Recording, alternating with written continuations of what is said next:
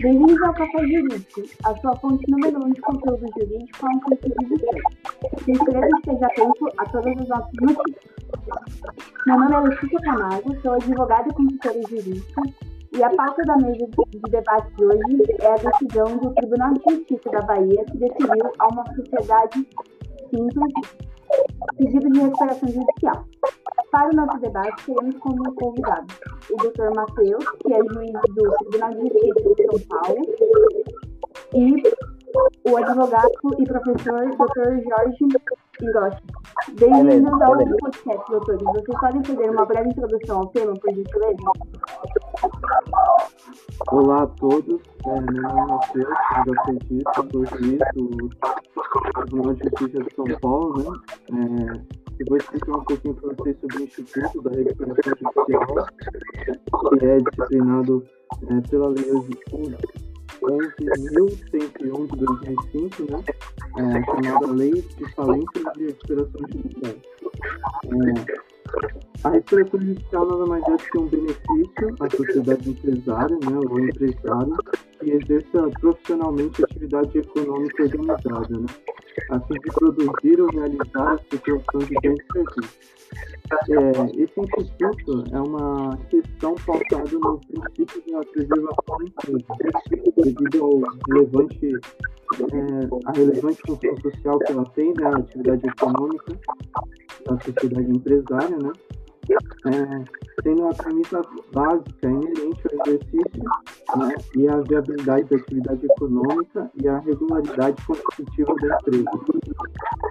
Então, nos termos do artigo 1 da Lei 11.111 de 2000, são sujeitos ao disposto legal é, os empresários e a sociedade empresária apenas. Né? Da mesma forma, o artigo 2 do referido diploma né, é, não, é, aborda quem não está sujeito à aplicação dessa lei. Né? Havia dois tipos de exclusão dados pela. A exclusão total, que é referente a empresas públicas e sociedades de economia mista, o que significa que uma eventual situação de insolvência por parte de uma sociedade empresária de qualquer um desses dois tipos será regulada por uma legislação específica própria e não pela lei de falência e. E a exclusão parcial, é referente a instituições financeiras cooperativas de crédito, consórcios, entidades de previdência complementar, sociedades operadoras de planos de assistência saúde, sociedades civis e muitas outras. Né? É, nesse contexto, percebe-se que o requisito para que ocorra a recuperação judicial é a instalação de uma crise econômica ou financeira, de modo que inviabilize né, o cumprimento das obrigações, é, em especial as do dia a dia, assumidas ou pela empresa ou pela, pela sociedade empresária, né, ou pelo empresário. Bom, muito obrigada, doutor Matheus.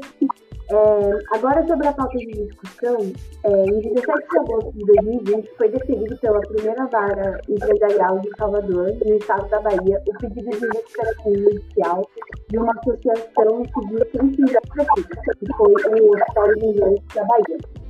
De acordo com o entendimento do magistrado Argenino de Azevedo, o hospital desenvolve atividade de cunho econômico, de modo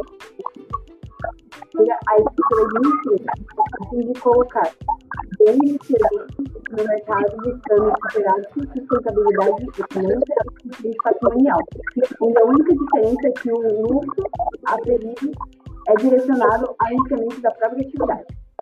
Nesse caso, a controvérsia se dá em razão da interpretação da Lei 11.505, que regula a recuperação judicial, que, em um primeiro entendimento, é um benefício direcionado apenas a empresários e sociedades empresárias, excluindo, portanto, outras pessoas jurídicas, tais como as fundações e associações. Para o magistrado, trata-se de um caso clássico de função da norma, de modo que parte a realização de interpretação exclusiva dos dispositivos da lei de recuperação e falência. E assim sendo, o benefício da recuperação judicial deve ser concedido também às entidades que praticam atividade econômica diferenciada pela não divisão de lucro, mas que se encaixam no processo com esse entendimento, o magistrado decidiu especificamente a recuperação judicial nacional uma vez que as operações de empresas pode ser de tão importante para outros negócios, além de empresas e empresários, que exercem atividade econômica, contribuindo assim em uma última instância para a restauração do país. É, a eu gostaria de ouvir a opinião do Dr. Jorge sobre o assunto. Bom, é, boa noite a todos. É, eu concordo plenamente com a motivação apresentada pelo juiz no julgamento do caso. Eu gostaria de introduzir que hoje vivemos em um momento, um cenário econômico e político, de ampliarmos o princípio da preservação da empresa, né, justamente para a preservação da atividade econômica, né, seja ela dotada de características das pessoas jurídicas, é, ou seja, empresárias ou não, né. Como a doutora Letícia, a controvérsia surge da interpretação literal do artigo 1 né, da Lei 11.101. É, todavia, como bem pontuado no voto né, pelo magistrado, quando analisamos a norma esculpida, já no artigo 2 da lei, que, de forma taxativa, estabelece os excluídos, né, sem citar é, as associações sem fins lucrativos. Né? É, e esse é um clássico exemplo da da norma que exige uma interpretação excessiva, né? Sobre ela dizer de operação, né? Entidades que, embora não se traduzam como parte empresária, né? Para atividades econômicas, né? Só diferença pela não divisão do lucro, né? com todo respeito ao Dr. Jorge, a opinião dele, né, que muito prezo, mas é, eu tenho um ponto discordante é, de toda essa questão, né, da, da, da, interpretação extensiva da norma. É a respeito do, da recuperação judicial, né, como instrumento jurídico, é, ela é importante para é um registro jurídico para se recuperar a empresa. Então, é, a minha, minha grande preocupação, e é uma, é uma preocupação compartilhada entre os meus colegas né, é, do, do, do, direito, que esse instrumento possa ser usado de forma é, demasiada. Então, por exemplo, é, é claro que estamos vivendo em um tempo é, tempos adversos, né, de pandemia, de crise econômica, mas se o instrumento da recuperação fiscal começar a ser como regra e não exceção, é, na verdade a gente vai estar privilegiando a gestão de empresas, né? Como a gente sabe, a, a, a sociedade é, sem fins lucrativos, né, como é o hospital, que, a gente trata no caso, ela já tem uma série de, de, de benefícios, digamos assim, e, e a simples é, interpretação exclusiva da lei, dizendo que o artigo não menciona é, é, esse tipo de sociedade, pode ser usado como desculpa para a má gestão né, dessas empresas é, ser protegida, digamos assim. Esse é o meu único ponto discordante. Doutor Matheus, muito obrigada pela sua opinião. Doutor Jorge, gostaria de explicar? É, bom, eu gostaria de ressaltar que, que graças a, a grandes operadores de direito, como o, o, o doutor Matheus e demais é, né, de toga, né, é, eu destaco o papel importantíssimo deles para a aplicação correta da norma jurídica realidade, né. Como relatado no voto, a Lei 11.101 completa nesse ano 15 anos. E 15 anos, senhores, sem nenhuma previsão de alguma reforma, né? Eu gostaria de pontuar, primeiramente, que vivemos em uma economia cada vez mais globalizada, né? E o Brasil, como uma economia emergente e, e desenvolvendo cada vez mais relações complexas, peculiares, né? É, e, e, em consideração que, em dados recentes apontados pelo SEBRAE, que as fundações e, e demais instituições que não se importante brasileira, né? É, é, é, impactante, né?